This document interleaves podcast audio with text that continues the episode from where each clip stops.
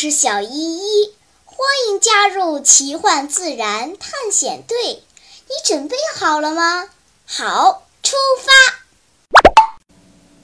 回到住宿地，填饱肚子之后，探险队收拾行囊，继续进山探险。老板娘正好要上山采蘑菇，孩子们兴奋地跟在她后面，叽叽喳喳地出发了。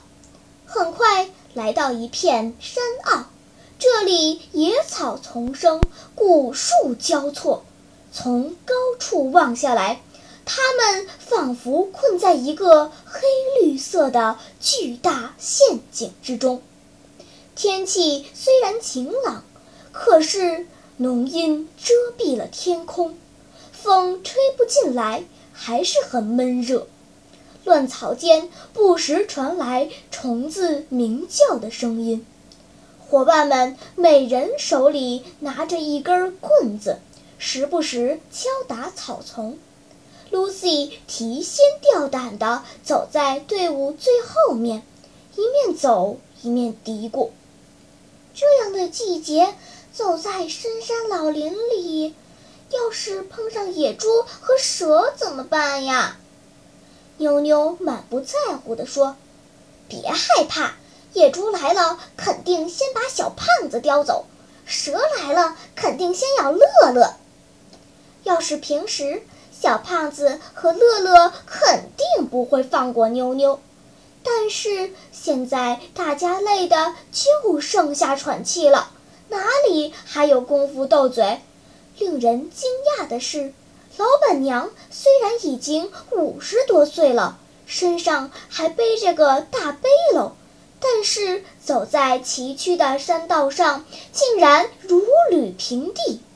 她一边哼着山歌，一边低头寻找草丛里的蘑菇。不一会儿，大大小小、各种各样的蘑菇就堆满了她的背篓。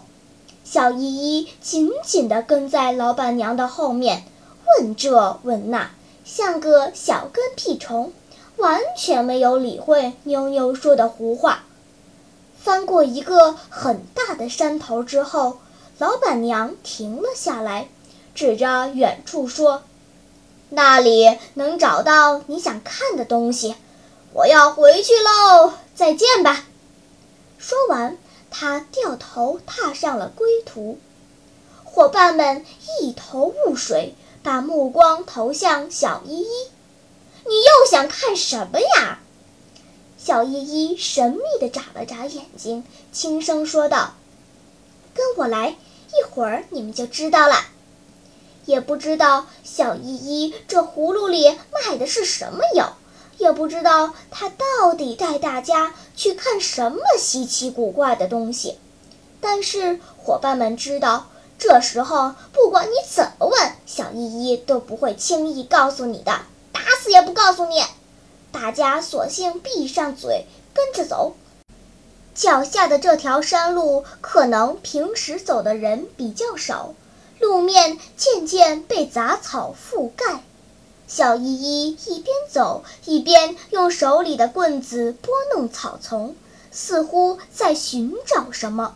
过了好一会儿，她突然兴奋地叫道：“嘿，有啦！终于找到你们啦！”什么呀？Lucy 皱起了眉头。要是恶心的东西，我可不看啊！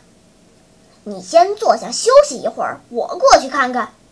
浩浩安顿好，Lucy 第一个窜了过来，顺着小依依手指的方向望去，只见不远处有一个腐烂的大树桩，树桩的根部居然密密麻麻地布满了一些像鸟巢一样的东西，这些鸟巢最大的超不过两厘米，最小的不足一厘米。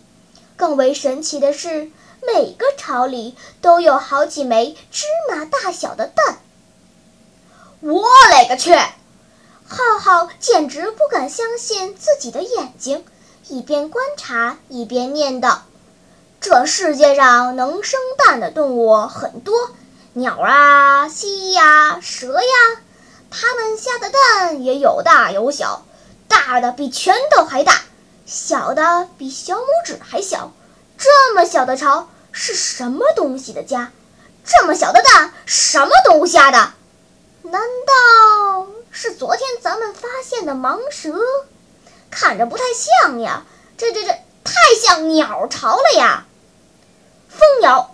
超超灵光一闪，芝麻大小的蛋，估计是世界上最小的鸟——蜂鸟的蛋。别逗了，小胖子白了超超一眼。我在动物园见过蜂鸟，也见过蜂鸟的蛋，比黄豆还大呢。这要真是鸟下的蛋，估计这鸟也就黄豆那么大。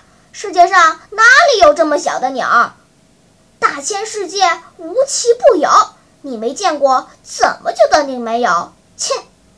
超超不服气地顶嘴。别瞎猜了，小依依笑了起来。我告诉你们吧，这不是鸟巢，里面的也不是鸟蛋，这是一种蘑菇。啊，蘑菇！浩浩惊讶地张大了嘴巴。嘿，我妈说这个假期带我出国去玩。我就是不同意，出国有啥意思？还不如跟着小依依瞎转悠呢。上次看到了会放屁的蘑菇，这次又看到了会下蛋的蘑菇，切，厉害厉害！超超没有理会浩浩的胡闹，他戴上手套，小心地扯下了一个小鸟巢，碾碎了放在鼻子底下闻了闻，点着头说。嗯，你还别说，真是蘑菇，闻起来像香菇的味道，也不知道有没有毒啊！小依依清了清嗓子，开始上课啦。我们眼前的这一个个的鸟巢，其实和我们平时吃的一朵朵香菇，在概念上是同一类的东西。它们的名字叫鸟巢菌，整个鸟巢是一个完整真菌的子实体，也就是一朵完整的蘑菇。这种蘑菇是腐生性的，主要生长在朽木、落叶堆上，靠分解木料为生。鸟巢菌的分布很广，无论是国内还是国外，都找得到它们的身影。只不过它们的体型很小，又生长在朽木上，所以很少有人会注意它。妞妞看着这堆可爱的鸟巢，若有所思地问：“小爷爷，你上次说马脖蘑菇不是真的会放屁，而是在传播后代喷射孢子？这个鸟巢蘑菇？”会不会也不是真的能下蛋，而是在传播后代呢？乐乐撇了撇嘴，下蛋不是传播后代呀，横竖都是一回事儿。你较个什么真儿啊？小依依抿着嘴笑了起来。妞妞猜的没错，鸟巢菌的蛋里面有很多孢子，相当于植物的果实。在没成熟的时候，鸟巢菌的巢上会有一层薄薄的盖子，就像是锅盖一样，将蛋蛋覆盖在其下，保护在巢内，掩护得严严实实的。而在成熟后，鸟巢菌的盖子会打开，露出窝里的蛋蛋，等着。风啊，雨水啊，昆虫啊等各种媒介，将它们的后代带去五湖四海。哦，好神奇呀！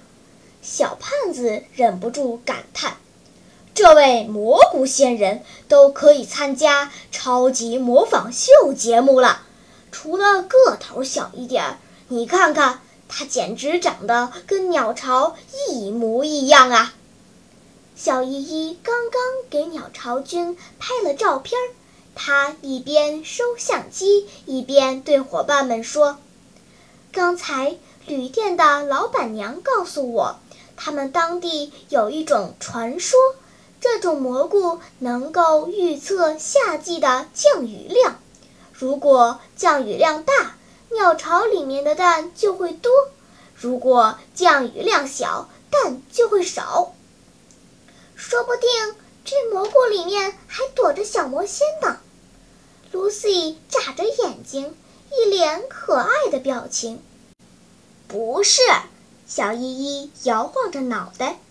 蘑菇的生长本身就受温度和湿度的影响。雨水丰沛的年份里，鸟巢菌就比较多，鸟巢里面的蛋也长得又多又饱满。雨水稀少的年份里，鸟巢菌长势不好，鸟蛋也就又小又少了。老板娘说，多数鸟巢菌没有毒，还是一味中药呢。所以啦，我早说过。超超老气横秋地说道。大千世界无奇不有，会放屁的蘑菇，会下蛋的蘑菇，只有你想不到的，没有它长不出来的。下一次我们进山探险，没准儿还能看见会吃人的蘑菇呢。你们几个细皮嫩肉，咦咦咦咦，小心为妙哦。好啦，别搭理超超瞎胡说，我们也休息的差不多了。该继续探险了，在离开前，让我们一起看几张鸟巢菌的图片吧。在喜马拉雅 APP 上，滑动屏幕可以看好几张呢。小朋友们，下次你去山区旅游，遇到枯死的木桩，仔细看看，没准儿也能看到会下蛋的鸟巢菌呢。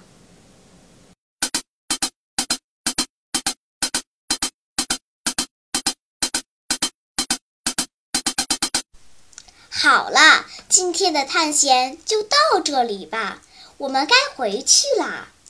大自然里有很多神奇的事情等着我们去发现呢。假如你也想加入我们的探险队伍，那就赶快关注小依依讲故事吧。